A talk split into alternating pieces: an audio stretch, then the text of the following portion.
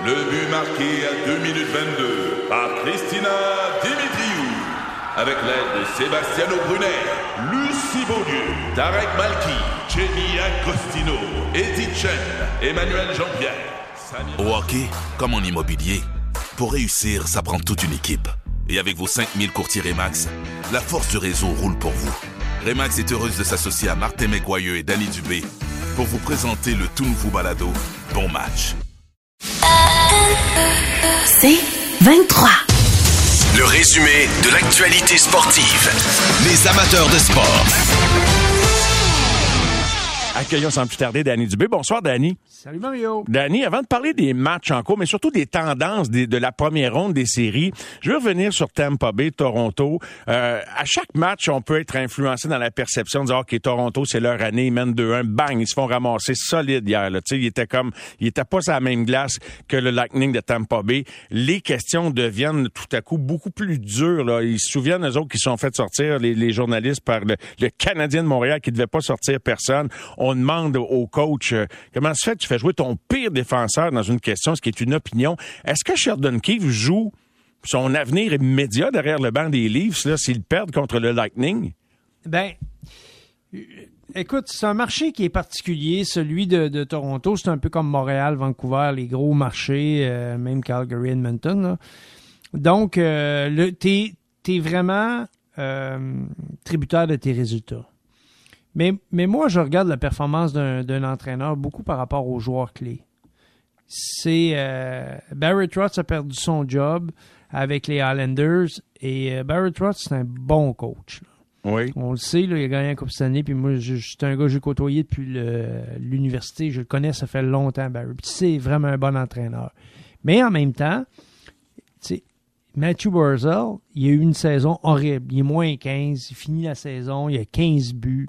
Écoute, l'année d'avant, il, a- il a- il a fait ça, il a fait 17 buts en 50 matchs, puis là, en 73 matchs, il en fait, il en fait 15. Fait que le directeur général, il regarde ça, puis il se dit, s'il n'est pas capable de faire marcher mes meilleurs joueurs, que je paye le gros salaire, à un moment donné, J'ai un problème. il était dans le trouble.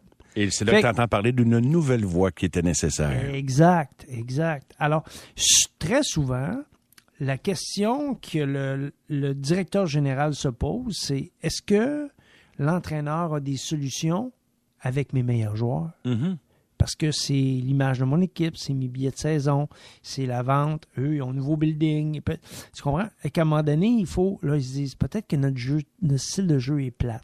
Peut-être que ce qu'on ce qu'on fait, c'est peut-être pas pas si vendeur que ça. Peut-être qu'il faut regarder vers aller vers une vision plus moderne. Puis là, je suis pas en train de dire que Barry Trotz c'est pas moderne, mais je suis en train de dire que peut-être que c'est la réflexion qu'on a là-bas. Alors à Toronto, l'équation est différente. À Toronto, là, c'est plein. C'est plein tout le temps.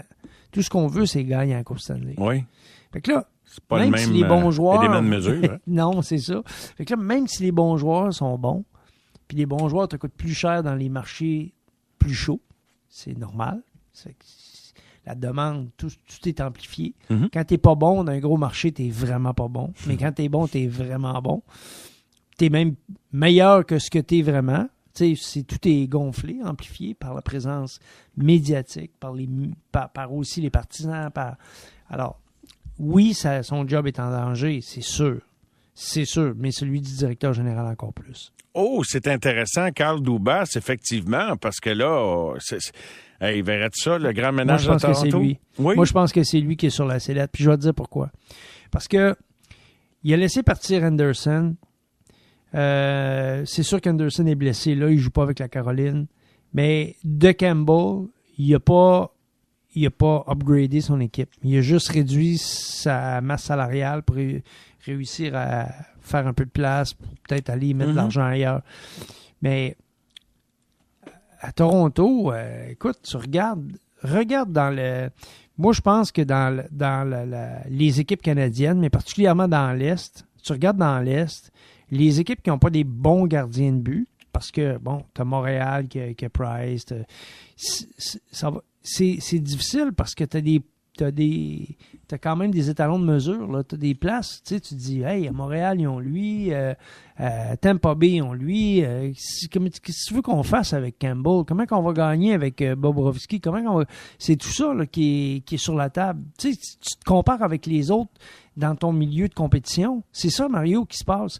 Fait que il n'y a, pas de problème tant que tu n'arrives pas en série. Mais quand tu arrives en série, là, l'émo- l'émotion monte, les résultats, les non-résultats. Euh, fait que ça va vraiment être intéressant de voir ce qui va se passer. Mais moi, je donne simplement un paramètre. Qu'est-ce qui Oui, fait qu'à oui. un moment donné, autour de la table, qu'est-ce qui se discute vraiment? là? Oui, et euh, c'est intéressant comme opinion euh, d'ailleurs. Puis je, je- je vais arrêter la discussion là sur Toronto pour aller ailleurs, parce que je t'aurais peut-être demandé de prendre du Kadri en retour de Tavares là pour finir la série, mais ça, c'est un, un- autre élément. Mais parlons da- davantage des tendances globales. Beaucoup de buts marqués en première période. euh, et on l'a souvent dit, les premières périodes sont cruciales, Danny. C'est ce que tu observes. Il y a bien des. Mais, mais je t'écoute là-dessus. Ben, en fait, c'est que, tu sais, moi, je, je, je me suis toujours intéressé au premier but, le premier but de la période, qui compte le premier but, qui, c'est qui ton, qui, qui, qui est ton, le joueur des grandes occasions, le clutch player, là? Tu on a parlé souvent en série, nous, ici à Montréal, on a eu, bon, Claude Lemieux, des gars comme ça, qui, qui étaient des joueurs que, tu disais, ils se pointaient dans les séries puis ils marquaient des gros buts. Mais là, les gros buts sont pas en troisième période. Ils sont pas en prolongation Non. sont en deuxième et en première période. Actuellement, il y a 26 matchs, de 28 matchs de jouer, pardon. Il y a 20 matchs qui ont été décidés à l'intérieur des deux premières périodes. C'est incroyable, ça, Mhm. là, là. Oui. Ça veut dire que les buts gagnants sont soit en première ou en deuxième période. Neuf fois en première, onze fois en deuxième. Puis là, je regarde le match euh, actuellement à Pittsburgh. Ben, 5-2 d'ailleurs, Pittsburgh. deuxième période. Fait que ça va t'en faire un autre. On va être à 12 en Écoute, deuxième période. Ah non, gagné en deuxième période. C'est incroyable. Puis moi, je pense qu'à un moment donné aussi, là, la, la profondeur des équipes, la fatigue, le calendrier, euh, fait que là, tu vois que à un moment donné, ça lâche. Ils disent, on va se reprendre la prochaine game. On- C'est l'impression que ça me laisse. Ben, que moi qui... Non, non, mais tu dis ça, là, Danny, là, puis je, je me le dis en regardant des matchs. On dirait qu'ils se disent, OK, regarde, ils, Ok, ils ont déjà la tête à la prochaine. C'est Ouais, ça. c'est ça. Et C'est ça. ça. qui donne des, des, des matchs pas si serrés, Non. souvent, mais des séries serrées. Alors, Ouais. euh, c'est un peu bizarre, hein? Ben oui, mais c'est c'est parce que tu regardes les, les, les statistiques en saison régulière, puis ces gars-là, ben, c'est eux autres qui les jouent les matchs, là. Et fait qu'à un moment donné, ils sont conditionnés, ils regardent ça, puis ils disent Écoute, on a deux buts derrière, on n'en gagne plus de game. Tu sais, c'est- sûr que si t'arrives en finale de la Coupe cette année, ce sera pas ça, là. On est en première ronde, là. Mais c'est une maudite mauvaise culture à développer parce que Ben- quand il va falloir que tu mettes la- la- la- le commutateur ou l'interrupteur pour pas dire la switch à on, ça se met pas à on de même, Danny. Fait que les Non, équipes non. qui sont habituées d'abandonner vont peut-être se retrouver en vacances avant les autres. C'est ça. C'est pour ça que la culture, ce que tu développes avec ton équipe, de jamais lâcher, c'est important, mais aussi que si tu veux pas lâcher, ça te prend quatre trios. Parce que si tu dépends juste des, mêmes gars tout le temps, regarde Calgary, là. Si je regarde la série Calgary puis Dallas, écoute, si- s'il y a une surprise, c'est cette série-là. Les meilleurs compteurs ont de la difficulté à marquer des buts, mais la série est, est égale parce que les deux gardiens sont extraordinaires. Oui. Ottinger est fantastique, puis Markstrom, euh, les deux ont même pas 1.5 de, de moyenne de but alloué. 1.36, puis l'autre a un, Mais- un but par match. Dirais-tu qu'ils bénéficient du style de jeu des équipes en avant d'eux qui veulent rien donner aussi, Danny? Tu sais, Oui. je, je prends Non, deux mêmes goalers puis maintenant dans un match, là, euh, Pittsburgh Rangers, là, pas sûr qu'ils vont avoir un point 5 de Non. moyenne, hein? Non. Euh, Chesterkin, je te parlais de lui avant les séries, qui n'a pas d'expérience. Oui. Je t'ai parlé aussi que c'est une équipe, les, les Rangers, qui gagnait beaucoup de matchs en avantage numérique, qui à 5 contre 5 était vraiment, c'était de loin la moins bonne équipe à 5 contre 5 de toutes les séries. Elle et euh, les Rangers et celle des, euh, des, euh, des, des Stars de Dallas, mais dans l'Est, c'était de loin la, la plus faible. Puis ça se traduit, là. Ouais. Ça se traduit. À un moment donné, là, tu. ta force de frappe, elle peut pas être juste en avantage numérique, Mario. Parce que sinon, ça veut dire que ton gardien de but a beaucoup, beaucoup, beaucoup de pression sur les épaules. Mhm. Et Chesterkin, c'est le Carey Price des, euh, Des des Rangers. Rangers. Et c'est une équipe qui ressemble beaucoup à ce qu'on a eu dans les meilleures éditions des, du Canadien de Montréal. Fait que si t'es pas capable de resserrer ton jeu à 5 contre 5, ben, tu sais, les, les joueurs vedettes, là, Chesterkin, c'est un joueur vedette, OK? Oui. Après ça, Fox, c'est un joueur vedette à défense. Il n'y a pas d'expérience en série. Ils ont leur troisième ligne, la ligne de Kid, c'est des bons joueurs, ils n'ont pas d'expérience. Leur brigade défensive, ils ont pratiquement pas d'expérience. Tu sais, là, Schneider n'a pas d'expérience, Miller n'a pas d'expérience. Écoute, les gars, ils n'ont pas joué en série. Fait que là, tu, c'est sûr que c'est difficile de jouer contre les Pingouins de Pittsburgh qui ont à peu près 1000 matchs. Euh, c'est fou, là. Puis là, tu, là tu, tu comptes que. Puis on a parlé de ça euh, bien avant. Puis je sais que tu en as parlé. Puis où tu vas en reparler. Tu en as déjà parlé par le passé. Puis tu vas en reparler avec Stéphane. Mais il y a un paquet d'équipes, dont les Pingouins, qui jouent même pas avec leur, leur meilleur gardien. Ils jouent Ben avec leur gardien numéro 3. 3. Ah oui, même affaire pour les Hurricanes de la Caroline. Puis on va en parler d'ailleurs ce soir avec Stéphane plus tard à l'émission, tout en parlant de l'évolution des matchs. Puis j'en ai une petite dernière ce Je soir pense avec. c'est 26 gardiens qui ont joué depuis le début des séries sur 36. Hey, c'est pas, c'est pas, c'est- pas, C'est- Ça n'a pas de bon sens. Puis là, là, je compte pas ceux qui n'ont pas commencé les séries comme Jarry, là. Exact. Lui, il va peut-être arriver dans le portrait si Louis Domingue peut aider les Pingouins. Mais je te dis que les Pingouins, ils savent, ils en donnent une. C'est là que tu vois que la présence d'un Crosby, l'intensité de cette équipe-là, qui se disent, hey, on a peut-être une chance d'avancer. Puis- Puis, euh, laissons-nous pas freiner par le fait qu'on était notre gardien numéro T'as 3. t'as pas trouvé ça extraordinaire, toi, l'hommage qu'il a rendu à Domingue en le disant hey, c'est un, c'est un survivor, c'est je suis Ben, mais, de hein. lui.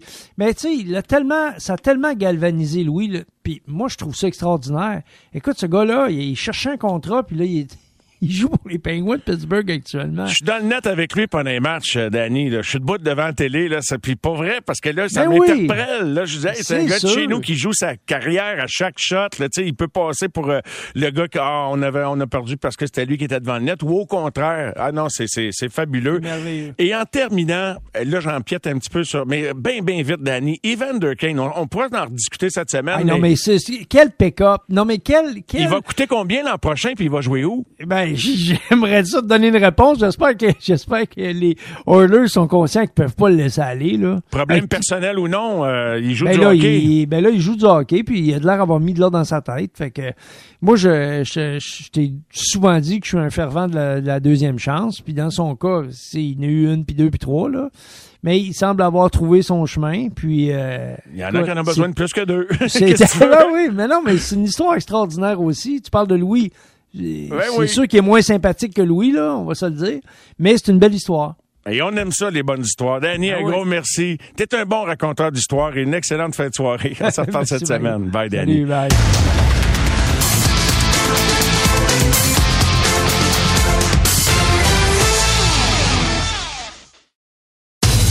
Le résumé de l'actualité sportive. Les amateurs de sport. Accueillons sans plus tarder quelqu'un qui a regardé ça très attentivement, ainsi que tout le week-end. Notre ami, mon ami Stéphane Wade. Bonsoir, Stéphane. Salut Mario, comment ça va? Ça va bien. Je dois te dire que j'étais bien content de pouvoir regarder du hockey, euh, je veux dire vraiment à temps plein là, en fin de semaine, là, particulièrement euh, samedi et dimanche, parce que là, j'an- j'animais pas une émission de radio. Mais c'est sûr que j'adore animer, mais je regarde pas les, les matchs de la même façon. Fait que c'est toi qui, qui, qui, qui nos, nos yeux pour les gens qui ne regardent pas euh, des matchs à la télé en ce moment. Euh, commençons par la victoire des Pingouins sur les Rangers. Ils ont sorti Shesterkin, les Pingouins, pour un deuxième match de suite. Est-ce que euh, ça Ouais. sent le chauffer? Euh, les, les- les Rangers en difficulté, là, Stéphane? Ben écoute, euh, puis le pire là, c'est que je pense qu'on peut même pas blâmer Shesterkin. Ça venait de partout, Mario. Il était, les Pingouins étaient premiers sur la rondelle. Les Pingouins lançaient tout au filet. Les Pingouins avaient du trafic devant le filet. Il y avait des lancers déviés, des lancers voilés. Euh, pauvre Chesterkin, je, je, je, je le regardais aller puis je me disais pauvre diable, il se débat comme un, un diable dans l'eau bénite et puis euh, on peut même pas le, le, le blâmer. Et puis, sauf que quand même, tu vois que quand même, ça va ébranler sa confiance. Il n'y a aucun doute quand tu te fais sortir deux matchs en ligne dans les séries éliminatoires.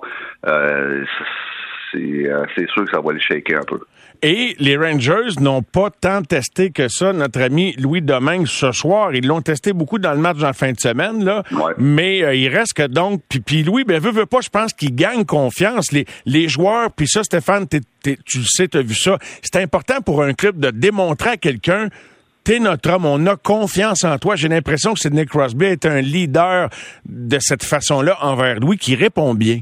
C'est une maudite belle histoire, là, Louis, à date. Là. Oui, oui, oui, c'est une belle histoire. Euh, et tu as raison. Euh, les Pingouins jouent, tellement bien devant, devant Louis Domingue que lui, euh, tout ce que ça lui permet, c'est comme tu dis, c'est à chaque à chaque période de monter sa, confiance un petit peu, puis surtout quand tu as une belle avance comme ça, quand tu prends les avances, fait qu'à un moment donné, ça devient là, très confiant, t'as pas peur de donner un but, euh, donc euh, ça peut être, ça peut, c'est mauvais signe pour les Rangers.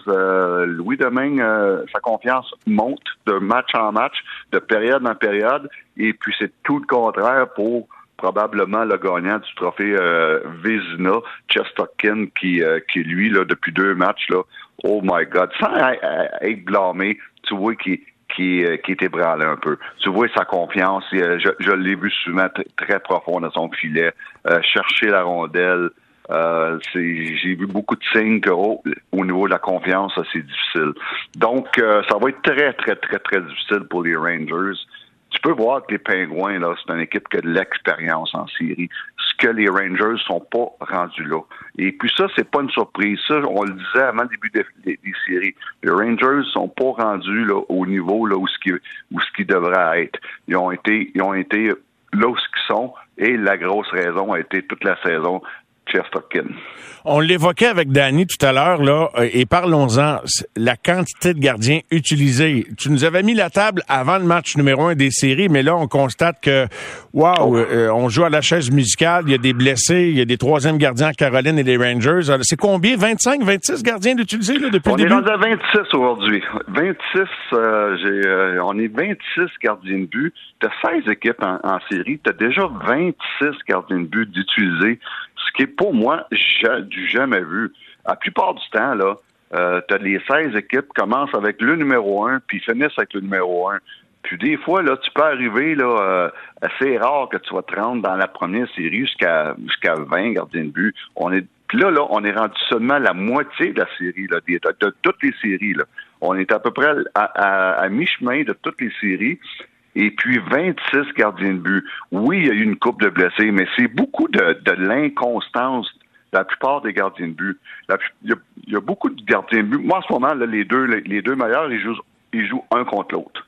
C'est euh, Jake Ottinger contre Mark Strom. Et puis Mark Strom, écoute, là, euh, pauvre gars, il a donné 1.36, mais il, tire 3 il, tire de l'arrière dans, dans la série 2-1. Et puis, euh, sauf que Jake Ottinger a donné un but par match.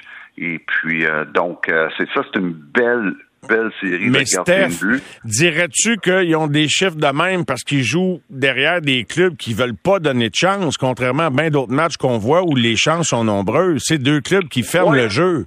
Oh, oh, exact. Oui, ils ont des bons chiffres, mais je veux dire, c'est quand même des matchs très serrés. Puis les gardiens de but n'ont pas beaucoup de, de, de lancers, mais ils ont des gros arrêts à faire au gros moment.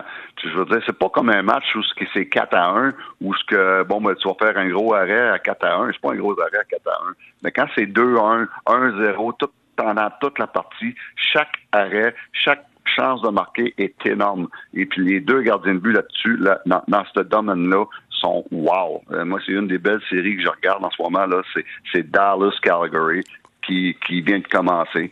Puis, euh, donc, ça, c'est très intéressant.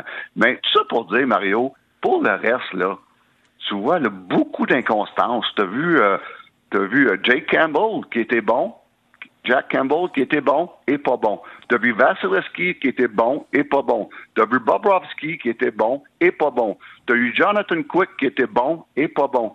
Tu as eu Mike Smith qui était bon et pas bon. Donc, tu vois tu vois tout où je veux en venir? C'est beaucoup d'inconstance. Linus Hallmark qui a commencé les deux premiers matchs, qui a été très ordinaire.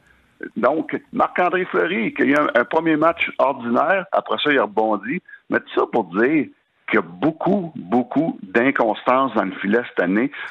De, de là la raison où ce qu'on utilise nos deux gardiens de but, puis même quelques équipes sont rendues jusqu'à trois. As-tu euh, l'impression, on peut oh, toujours euh, sans oublier les gardiens de but dans notre conversation, là, parce que ça va être important. Je sais pas si tu regardes les clubs qui sont mieux équipés devant le filet en disant bon, c'est eux autres qui vont avancer, mais bon, à, mi-chemin de, de, la première ronde, euh, est-ce qu'il y a un club qui t'impressionne ou on est en attente d'un peu toutes les toutes les équipes? Ben moi, Dallas m'impressionne. Euh, puis comme je te dis, euh, Dallas m'impressionne, puis Washington m'impressionne. T'as Samsonov euh, qui est venu en relève euh, à, à Vanessek. Et puis Vanessek, c'était très difficile. Samsonov est venu en, relève et depuis ce temps-là, c'est lui aussi, c'est un des bons gardiens de but dans les séries. La série, la série que je suis le plus, c'était Tampa Bay Toronto. Je veux dire. Qu'est-ce que tu en penses?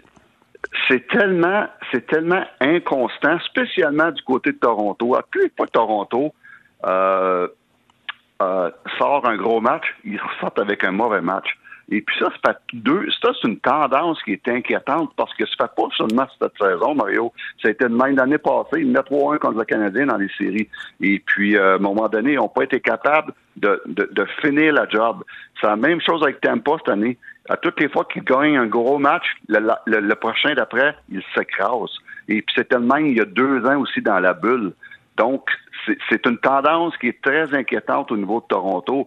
Tu vois, Tavares, Mario, il est zéro, il n'a pas encore scoré de but. Il n'a pas encore scoré de but en quatre, en quatre matchs. Nylander, il a scoré deux, mais les deux dans le même match. Mais c'est deux gars qu'on n'a pas vu, ça. Euh, après ça, tu as Riley, qui a beaucoup de difficultés euh, défensivement. Tu as Marner Matthews, qu'un match sont bons, un match on ne voit pas. Un match sont bons, un match il voit pas.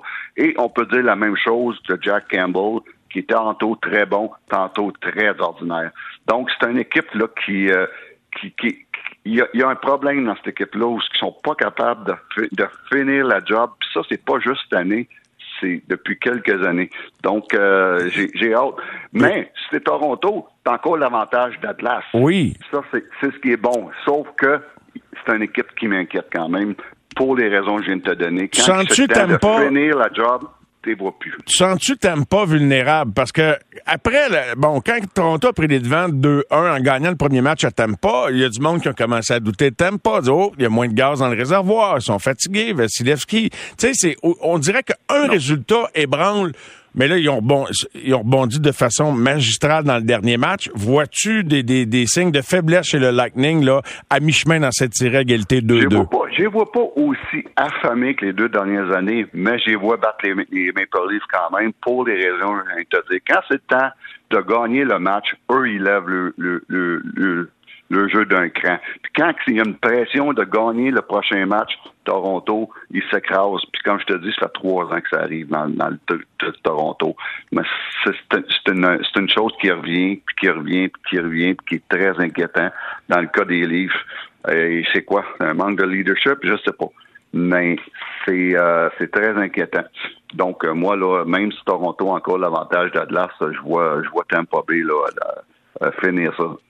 Surtout que j'ai l'impression que Jack Campbell était il était ébranlé, lui aussi, un petit peu comme Chesterkin qu'on voit aujourd'hui. Ah oui, tu penses, en le retirant, il a dit qu'il respectait toujours la décision de son entraîneur. Euh, euh, Sheldon Keefe a été challengé solide dans le point de presse avec les gens qui questionnaient son choix de défenseur partant. Tu sais, tu sens que la pression monte, puis que, bon, ben, eux autres, ben, c'est comme tu dis, ils ont l'occasion de remporter ça à domicile. Parenthèse sur euh, l'état de santé de Samuel Montembeau, tel que je l'évoquais en ondes ces dernières semaines, qui jouait malgré une blessure, eh bien, mise à jour médical, c'est qu'il a, a, bel et bien subi une opération au poignet droit. Donc, euh, mm-hmm. cette semaine, alors euh, effectivement, il jouait, il pouvait jouer, sinon il n'aurait pas joué, là, mais il reste que, voilà, fait qu'il y avait, il y avait vraiment quelque chose. Autre nouvelle qui concerne le Canadien, Josh Anderson qui s'en va au championnat du monde. Toi, es-tu un fan des gars de ton club qui vont au championnat du monde euh, ou pas? Moi, j'ai aucun problème avec ceux qui ont, qui y vont, puis j'ai aucun problème avec ceux qui y vont pas. Tout le monde a ses bonnes raisons. Tout le monde a, des bonnes raisons. Il y en a qui ont traîné des blessures toute l'année, ce qui est le cas de, Suzuki. Et puis ça, c'est très normal qu'il pense à, son corps avant de penser à l'équipe Canada dans, ce championnat du monde-là. Un gars comme Anderson, qui physiquement est correct, ben, c'est une belle expérience pour lui, j'encourage ça. Donc, euh, j'ai aucun problème avec ceux qui y vont, puis j'ai aucun problème avec ceux qui y vont pas. Au contraire. Dernier point, on, a vu les, euh, les, défenseurs aujourd'hui, euh, les candidats pour le trophée Norris, Mario. Oui. Je pense que, que c'est pas une surprise. Hein, c'est vraiment les trois meilleurs. S'il y a quelqu'un qui m'en nomme un meilleur que ces trois-là, que McCarr, euh, Josie, Josie puis Edmund, euh, ben, qui me nomme. ben écoute, on, on, pense vite vite là sur le coup. Ça serait qui le quatrième, mettons, là, qui pourrait tenter de, de pour provoquer une discussion? Euh, vite faite. Là, j'ai pas pensé à ça honnêtement, les candidats au trophée Norris, mais c'est vrai que il, y a peur que c'est la crème de la crème. Mais je vais juste te demander de commenter sur Yossi. Ça fait longtemps, ça fait longtemps qu'il est bon, il y a Roman Yossi. Mais ça fait pas longtemps que la Ligue, on dirait, réalise à quel point il est bon. Fallait-tu qu'il mette plus de points en offensive? Il est vraiment bon, là. Exactement. exactement, Mario. C'est ce qui fait la différence cette année que tout le monde, soudainement, on découvre Roman Yossi. C'est son nombre impressionnant de points. Tu finis, euh, je pense, euh, c'est comme dans le camp de Bobby Orr qui, qui finissait le premier pointeur de son équipe. Et puis, euh, mais moi, j'ai eu la chance de, de, de, de, le voir, de voir souvent, surtout à ses débuts quand j'étais avec les Blackhawks. Il était avec euh, Nashville.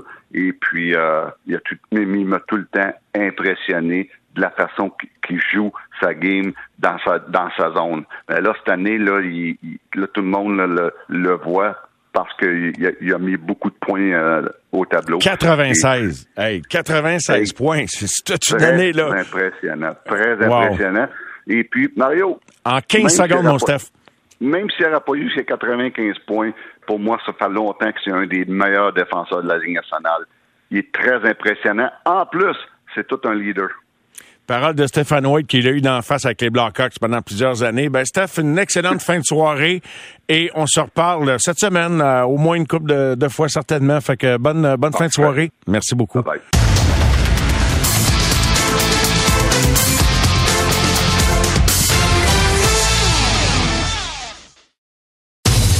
Le résumé de l'actualité sportive.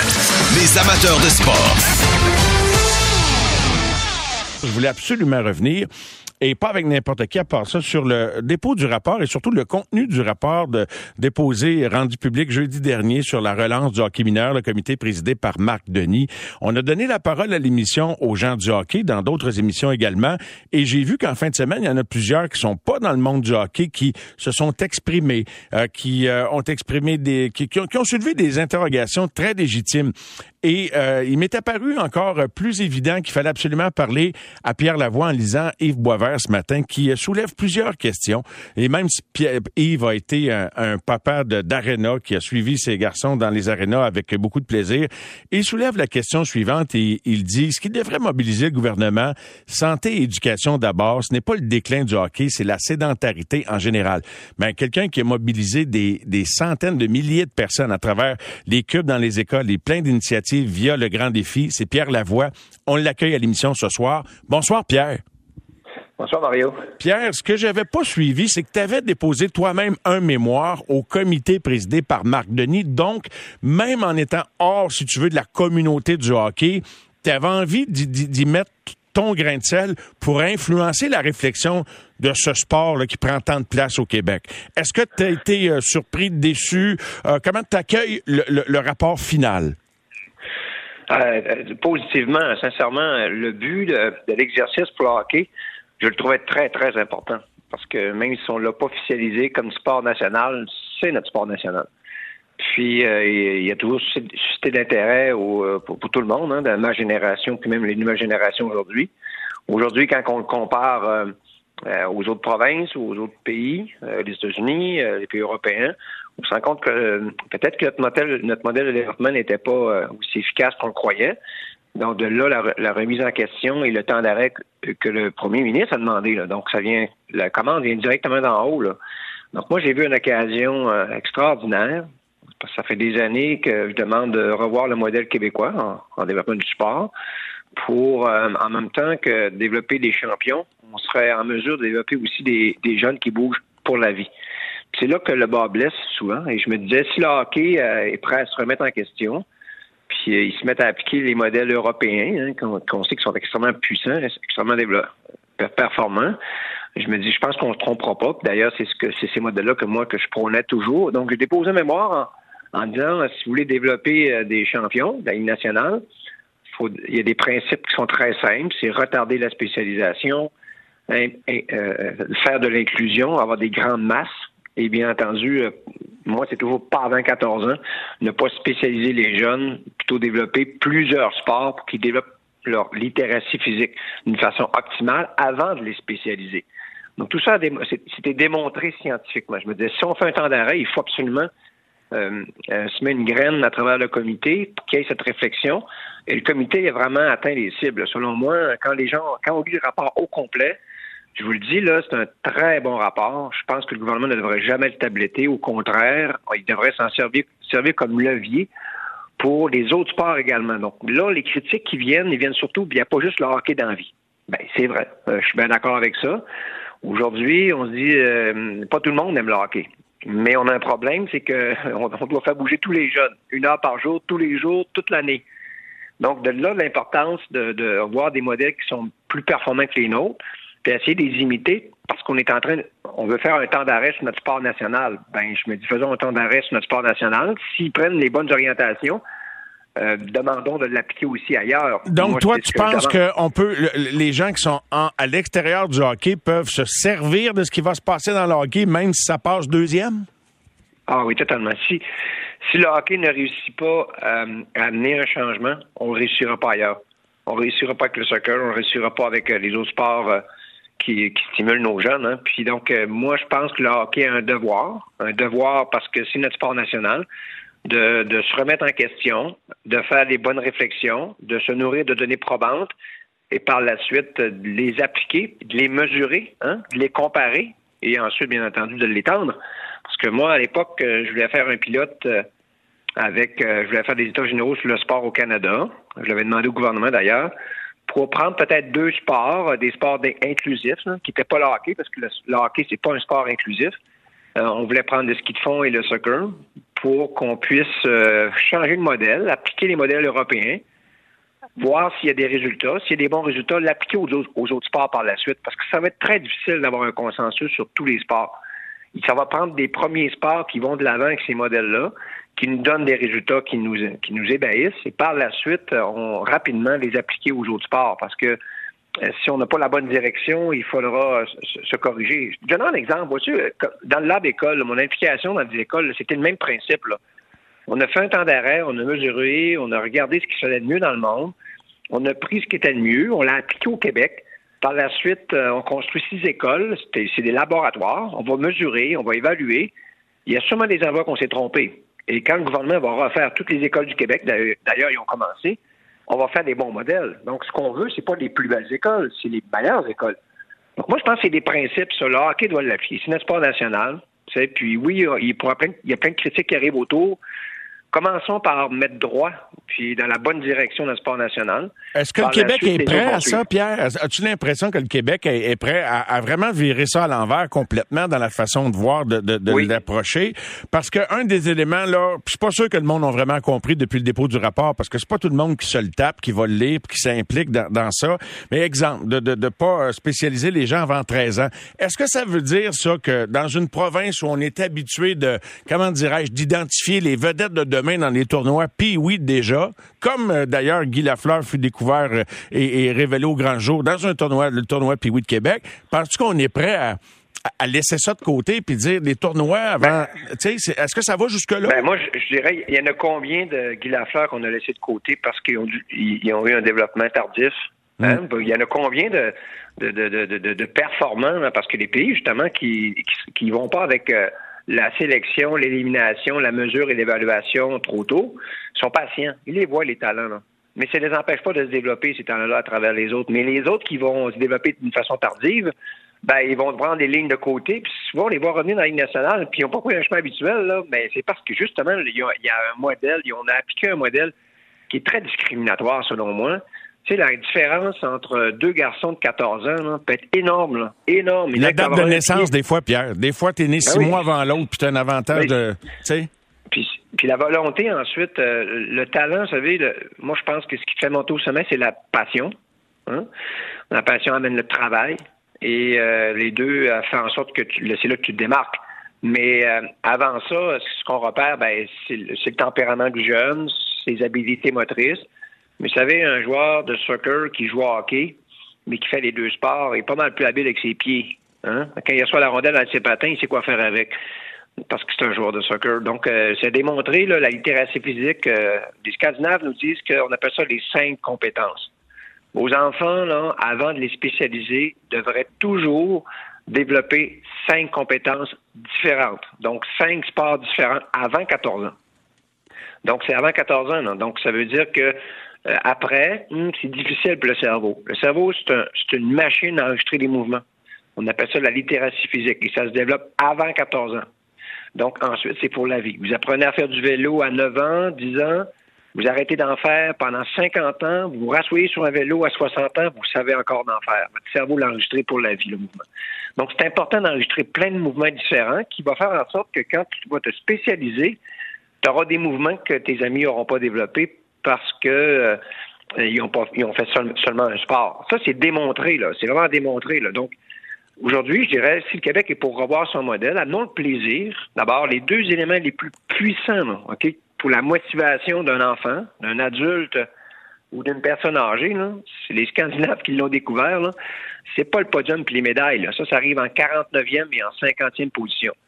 C'est d'abord le plaisir et en deuxième, les amis. Si tu as du plaisir avec tes amis, tu veux revenir tous les jours. Donc ça, c'est la motivation principale des jeunes. Donc, on cherche la façon de les motiver à bouger au quotidien.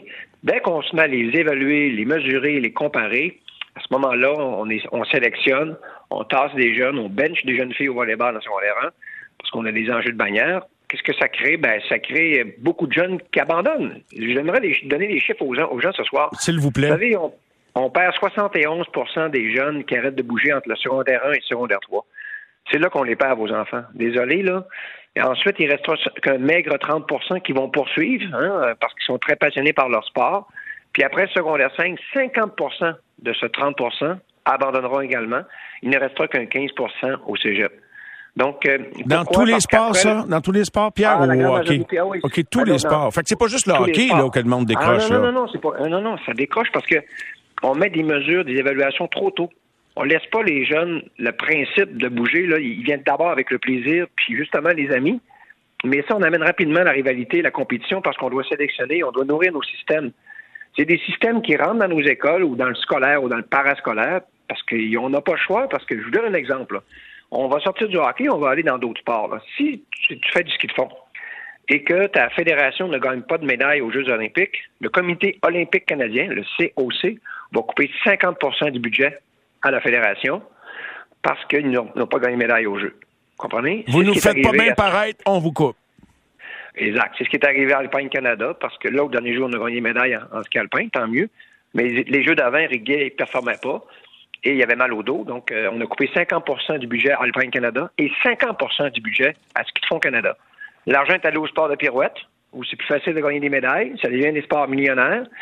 Et, mais ça fait bouger combien de gens, ça? Comprenez? Donc, moi, ma préoccupation première, là, c'est que je pense qu'on peut gagner sur les deux tableaux. Le premier tableau, retarder la spécialisation, laisser vos enfants avoir du plaisir, développer leurs habiletés motrices. Puis à partir de 14 ans, allez-y maintenant, spécialisons-les. Et c'est là que ça allume la passion. Et la passion va les amener vers le sommet. Ils vont développer de façon beaucoup plus optimale. Puis ça va faire en sorte que l'autre, qui, est encore plus important pour moi, c'est que vos enfants doivent toujours avoir cinq outils, hein, les cinq compétences dans leur coffre à outils. Si votre enfant c'est un joueur de hockey, mais il a joué au soccer, puis sait nager aussi, il a fait de la natation un peu, puis il fait du ski de fond, mais si on ferme l'aréna parce que la glace, il y a des problèmes avec la réfrigération, pour la ferme pendant un mois, c'est pas normal que votre enfant devienne sédentaire. Il devra aller nager. Les parents me répondent, mais mon enfant, il sait pas nager. Il fait que jouer au hockey. Ben, vous l'avez mal équipé pour être actif pour la vie. Il a seulement une compétence. Parce que dans ta vie, là, peut-être que tu pourras pas jouer au hockey toujours, là, ou peut-être que tu pourras pas toujours jouer au soccer parce que tu es arrivé au cégep, tu as perdu tes amis du secondaire, tes amis sont allés dans des cégeps différents, tu as perdu un des éléments le plus puissant de la motivation, tes amis. Et là, tu n'as plus de plaisir, tu décroches. Donc aujourd'hui, on connaît, on sait qu'est-ce qui fait qu'un enfant décroche. Maintenant, il faut mettre en place ces, mesures-là. Et le, et, le, rapport, là, Marc Denis, là, il est carrément dans la cible. Je ne sais pas euh, si le gouvernement va, va, va, faire en sorte que les meilleures euh, hypothèses ou les meilleures pistes soient suivies et que ça se concrétise. Et, toi, tu Faut pas qu'il tablette. Tu y Faut tiens. pas qu'il tablette ce rapport-là. Mais je ramène ça au rôle des parents parce que je, veux faire écho à quelque chose très intéressant que j'ai noté de notre conversation cet après-midi. Selon toi, c'est quoi la responsabilité, notre responsabilité comme parents par rapport à l'activité physique de, de nos jeunes? Pierre, de la manière que tu me soulevais ça dans notre conversation? Ben, nous, ben, notre, notre responsabilité première, c'est de s'assurer qu'il soit actif pour la vie. Et pour ça, il faut bien l'outiller. l'outiller. Donc, quand je, quand je parle des cinq compétences, faites faire plusieurs sports à vos enfants. Et les écoles, on a la chance, nos enseignants d'éducation physique ont cette philosophie-là, tant mieux, et à, retarder la spécialisation. Ça va rien changer. Je sais que les systèmes se mettent en place, c'est difficile de résister. On voit nos enfants dans la Ligue nationale, on voit nos enfants aux Olympiques, mais je vous le dis, là, il y a peu d'élus à, la fin. Et vous serez probablement extrêmement déçus. Donc, l'important, comme parents, qu'est-ce qu'on veut? On veut que notre enfant joue dans la Ligue nationale de hockey ou on veut qu'il soit actif pour la vie? Je vous dis, quand on spécialise vos enfants, vos chances qu'ils soient actifs pour la vie là, sont très, très, très, très minces. Très minces. Pourquoi tant de Donc, gens la- y croiraient mordicus puis vont, vont bougonner dans les arénas le jour que, par exemple, euh, on va changer la nature? Tu sais, aussitôt qu'il n'y a plus de victoire, tu comprends? Je sais pas si c'est ça que ça veut dire de pas spécialiser les jeunes avant 13 ans, Pierre, peu importe le sport, là. Est-ce que c'est- parce que le plaisir, c'est de jouer aussi, c'est pas juste de faire des pratiques Ah autour oui. des cônes, hein, tu sais? Ah non, non, pas du tout. hein. Au contraire, si on peut jouer une partie pour jouer de compter les points, on rappelez-vous, là. Quand on jouait au hockey, nous, quand on était jeunes, là, on allait en arrière de la patinoire avec nos amis, là, OK? On se rappelle parce que c'était le fun. Sans allait avec nos amis. Et quand on était trop fort, hein, rappelez-vous, là. On se calibrait. Et voilà, on on, on- on tasse deux joueurs, on s'en va dans l'autre équipe, on essaie d'équilibrer parce que là, c'est moins le fun. C'est important. hein. L'humain, il, fait naturellement. Mais les systèmes, quand ils se mettent en place, ça, ils, ils, ils, ils en tiennent pas compte. Fait qu'il y a beaucoup de, de jeunes qui se découragent ou qui ont plus de plaisir. hein. Quand on bench une jeune fille au volleyball en secondaire 1, là, parce qu'on veut absolument remporter un titre, euh, elle a 13 ans, là. Vous comprenez? Elle est en plein développement. C'est pas le temps de faire ça, là. Elle, elle mesure un pied de moins que ses amis, mais dans, dans un an, elle aura un pied la même grandeur. On n'est pas patient. Et c'est triste parce que, je vous rappelle les chiffres, on perd 71% de nos jeunes qui arrêtent de bouger entre le secondaire 1 et le secondaire 3. Le problème, c'est pas les écoles, là. Les écoles, ils ont des bonnes approches. C'est tout ce qui est autour des écoles qui essaient de faire bouger les jeunes, mais c'est souvent pour nourrir leur, système. Puis nous, les parents, il, être, faut être advenant. Il faut regarder ça venir, puis s'assurer que Voyez-vous, comme moi, je donne des, exemples. Moi, je fais quatre sports. Là. Je fais du vélo, de la course, de la natation et du ski de fond. Bon, là, je vais, je vais avoir 59 ans en décembre prochain. J'ai passé nucléaire pour une raison X, puis euh, le radiologiste me disait que j'avais aucune arthrose à nulle part, ni, ni au genou, ni dans le dos, ni dans les hanches, un peu dans un poignet gauche et un peu dans le cou. Comment j'ai pu préserver mon corps, même si j'ai couru 35 Ironman, couru 100 marathons, et je me suis entraîné toute ma vie? Parce que j'ai diversifié, je me suis promené dans les sports. J'ai jamais fait quelque chose d'une façon assidue. Donc, quand on veut avoir une pérennité, là, pour, euh, il faut d'abord rester en santé, le moins, se blesser le moins possible. Donc, je reviens, je ramène ça au hockey. Le hockey, c'est un sport dur, c'est un sport difficile, c'est un sport où on, on nous demande d'être bon très tôt. Pourtant, c'est un sport à développement tardif. Là. Excusez-moi, là, on n'est pas en gymnastique. Là. Et c'est pour ça Donc, que j'ai est- de la misère à m'imaginer que sur le terrain, pour ne pas dire sur les glaces, les gens vont vraiment assimiler un changement d'approche parce qu'il y en a qui ont l'impression qu'il manque quelque chose à tomber, que la carrière, entre guillemets, de leur fils ou de leur fille est compromise. tu sais, c'est- c'est- Et ils vont aller dans le privé. là- Il y en a qui déménagent en Ontario parce que ça fait... Tu sais, il y en a qui sont prêts à beaucoup là, pour dire hey, c'est pas de même que ça devrait marcher. Et c'est là que j'ai hâte de voir. Moi, moi, ma, ma- conter mon histoire personnelle. Ok, Mon fils, Bruno Pierre, il a 32 ans aujourd'hui. Là. Bon, mon fils, euh, on l'a amené voir un tournoi Pee-Wee parce que je voulais qu'il joue au hockey. Là. Donc, on était dans un tournoi, tournoi Pee-Wee, puis ça s'est mal fini. Là. À la fin, l'équipe qui perdait était frustrée. Euh, On a vu plein de choses qui n'étaient pas le fun. Puis des parents, ma blonde a dit non, non, non, non, oublie ça, là. Bruno Pierre ne jouera pas au hockey. Moi, j'étais déçu, mais en même temps, avec ce que j'avais assisté, je me suis dit, non, c'est pas vrai qu'on va l'amener là-dedans, non, ça n'a pas d'allure. Fait qu'il n'a pas joué au hockey, il a fait d'autres choses, il a fait du vélo, il a fait du snow, euh, euh, il a commencé à jouer au hockey à 18 ans. Donc, il a commencé à patiner, à patiner à 18 ans. Mais avant, il avait fait plein d'autres sports. Il a fait du snow, comme je vous le disais. Il a fait un peu de ski de fond, il a fait de la natation, il a fait également de la course. Et euh, il a commencé à patiner à 18 ans, puis mais Bruno Pierre il a développé à 16. Là. Finalement, il, a fini à 6 pieds 5, 245 livres. Mon fils, c'est un joueur de hockey. Quand tu le regardes, il a un physique de joueur de hockey. Puis il s'est mis à performer au hockey, puis à 23-24 ans, il faisait les meilleures ligues ici dans la région. Mais c'était tout son bagage qui l'avait suivi. Puis il avait commencé à patiner à 18 ans, puis jouer au hockey à 18 ans. Donc, je ne veux pas le prendre comme exemple, mais ça démontrait que on passe à côté de bien du monde aussi. Là. On passe, oui, le système ben passe à côté de bien des, talents. Là. À, les choisir trop vite, puis les clics restent ensemble. Après ça, ils te regardent même pas, parce que tu vas défaire la clique, c'est un nouveau dans la gang. Là. Les parents au bar, ils s'entendent très bien, il n'y a pas de problème. Bon, je pense que le rapport, Denis, me le doit sur tous les problèmes. Maintenant, ça prend du courage pour le changer. On, le délègue à, à, Hockey Québec. On verra si le leadership sera assez fort. Moi, j'ai confiance. Le gouvernement s'y vu. La seule, l'autre chose que j'ai des problèmes, c'est que parlons des budgets au Québec. Donc, le, budget pour le sport amateur du gouvernement du Québec, c'est 100 millions par année. Bon. Vous allez me dire, ouais, c'est beaucoup d'argent. OK, bon. Maintenant, si je le compare à la culture, la culture reçoit un milliard. C'est important, la culture. Hein. On, veut protéger notre culture, on doit la mettre en valeur. On investit un milliard par année.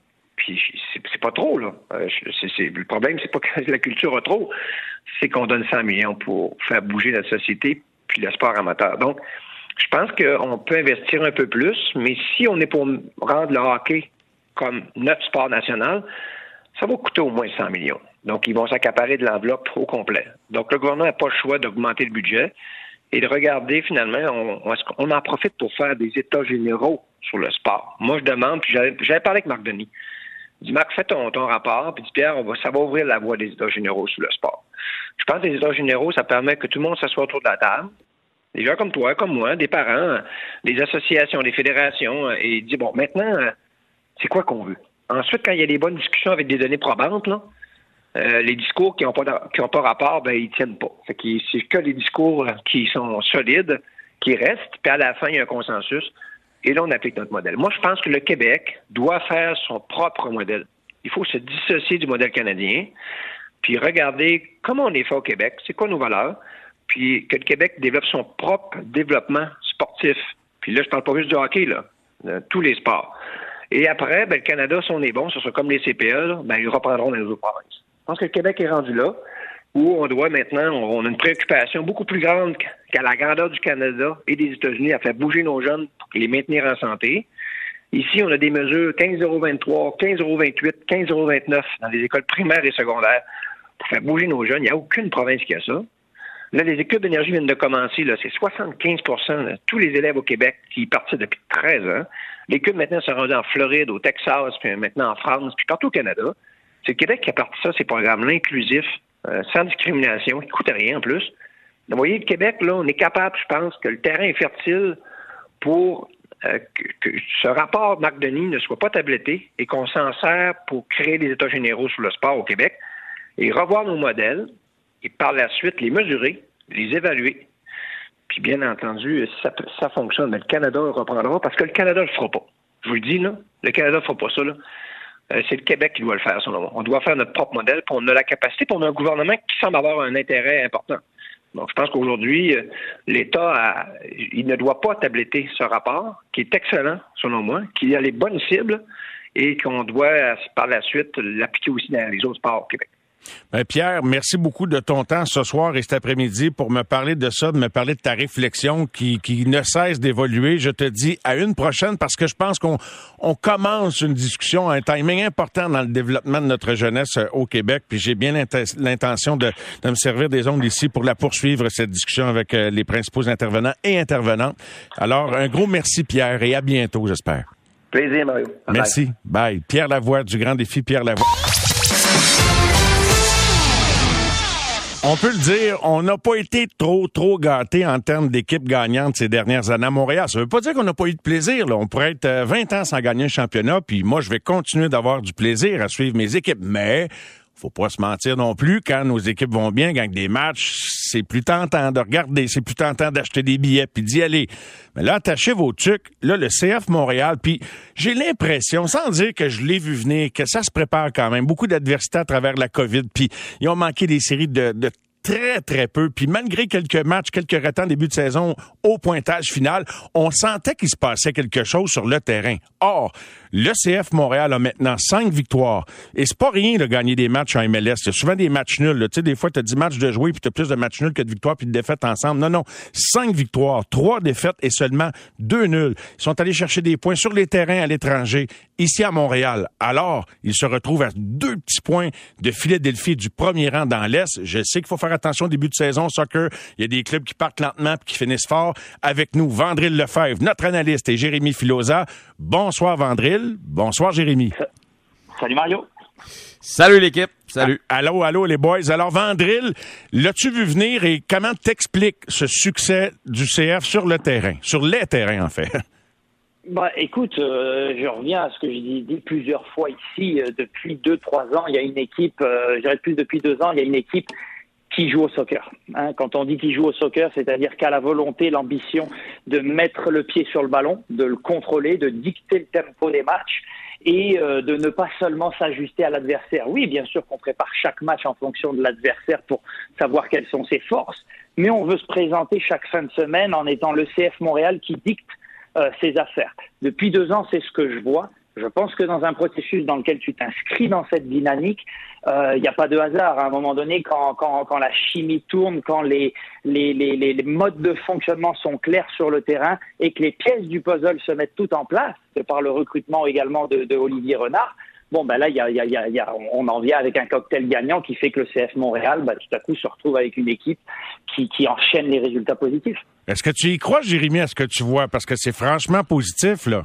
Oui, ben comme tu as mentionné, tu au soccer, c'est pas comment tu commences, c'est comment tu finis. Là moi j'ai très curieux de voir comment on va gérer les cinq matchs en 14 jours qui s'en viennent à partir de ce week-end. Ça ça va être un énorme défi pour Wilfrid Nancy, mais oui, c'est sûr que j'y crois parce que pour la première fois Mario, on n'est pas dépendant d'un seul joueur, euh, que ce soit Drogba ou Piatti ou Divayo.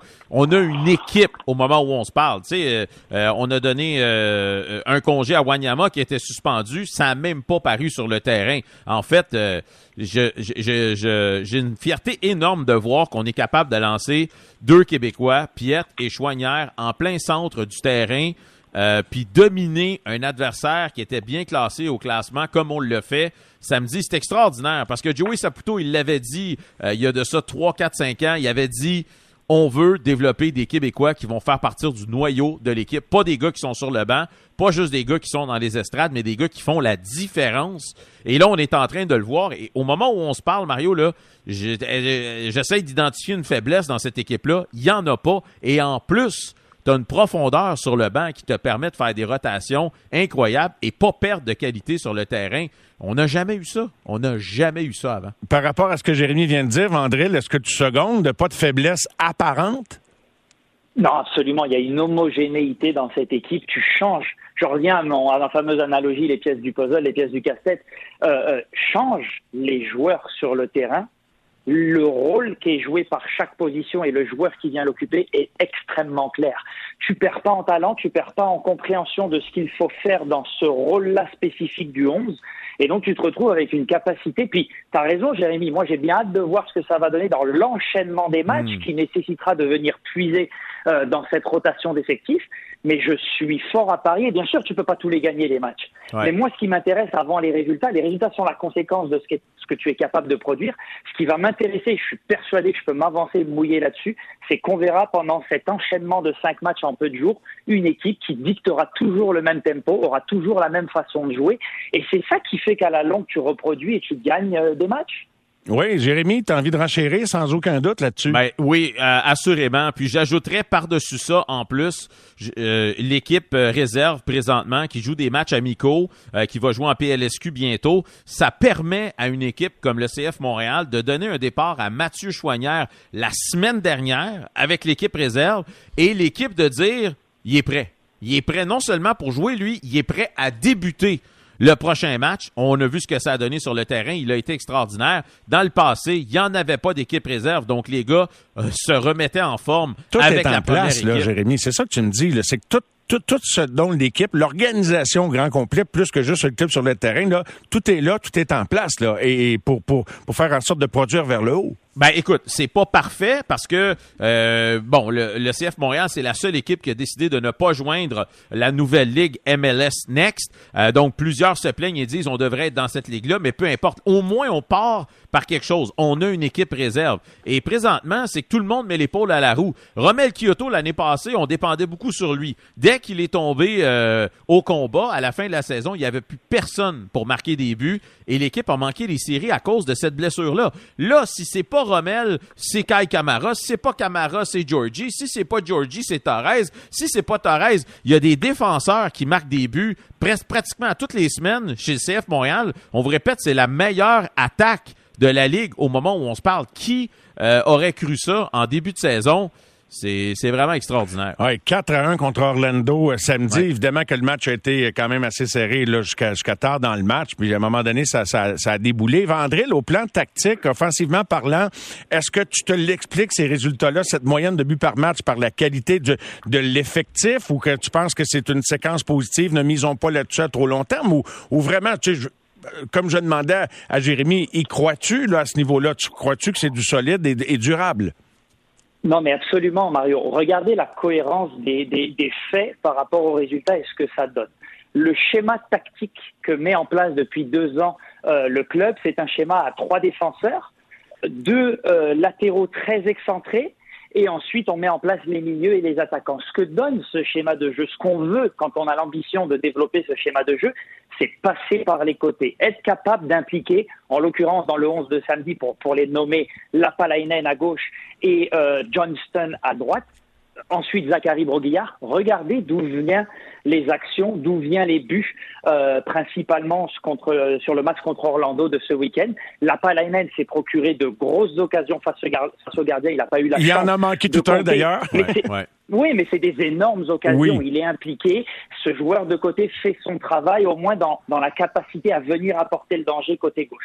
Côté droit, on a Alistair Johnson qui a délivré de très bons centres en première mm. mi-temps, Kyoto qui rate une tête de peu.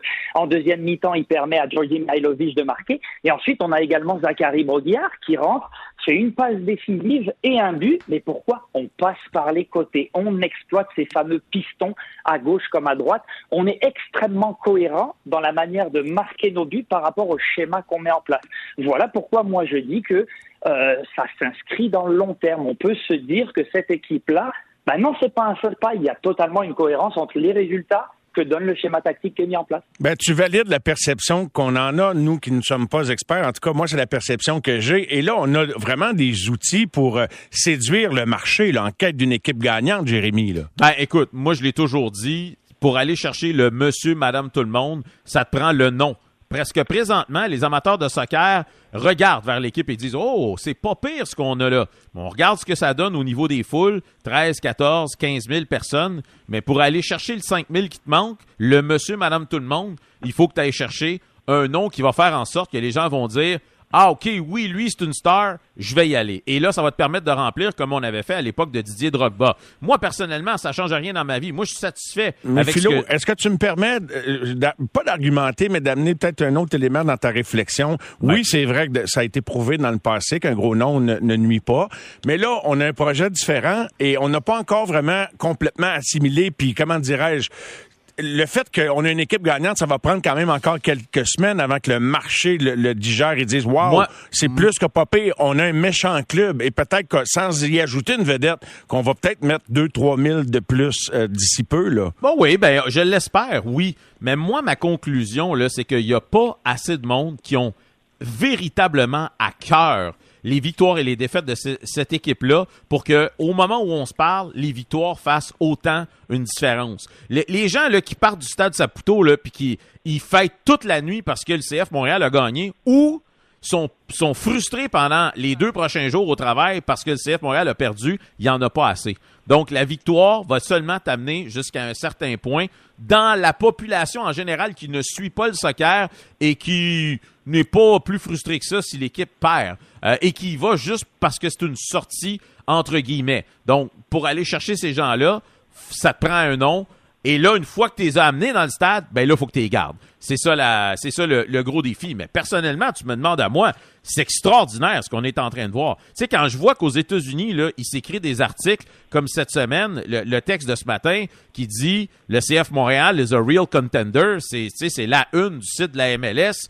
Euh, ça me fait plaisir d'entendre ça. Ou même quand je vois des articles sur Georgi Mihalovic qui disent après un tiers de saison, le joueur le plus utile de la MLS, c'est Georgi Mihailovic. Écoute, on n'a jamais eu ça dans le passé, là, ou peut-être quand Drogba était là, mais pour le reste, c'est rare que le CF Montréal a attiré l'attention des médias américains de cette façon-là. Tu sais, il y a des joueurs de hockey qui deviennent des vedettes, qui sont pas des vedettes en arrivant, qu'ils deviennent. Peut-être que ça va être le cas de certains joueurs du CF. Je te laisse conclure, André, là, sur l'aspect, euh, euh l'effet d'attraction du club euh, et par rapport au public euh, montréalais.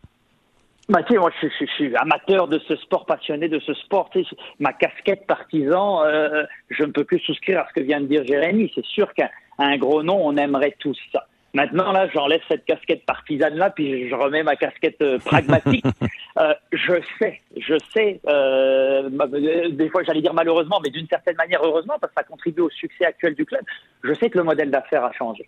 On est dans une réalité différente, euh, stratégiquement parlant, sur ce qu'on veut orienter pour ce club. On veut des jeunes à haut potentiel, euh, ou du moins à, potentiel de revente, qui coûte moins cher que la fameuse vedette à laquelle on fait référence. Et on veut être, capable, on veut être capable de, de générer à partir de là, avec un effectif qui éventuellement, si jamais ces jeunes performent, le renouveler aux 2, 3, 4 ans.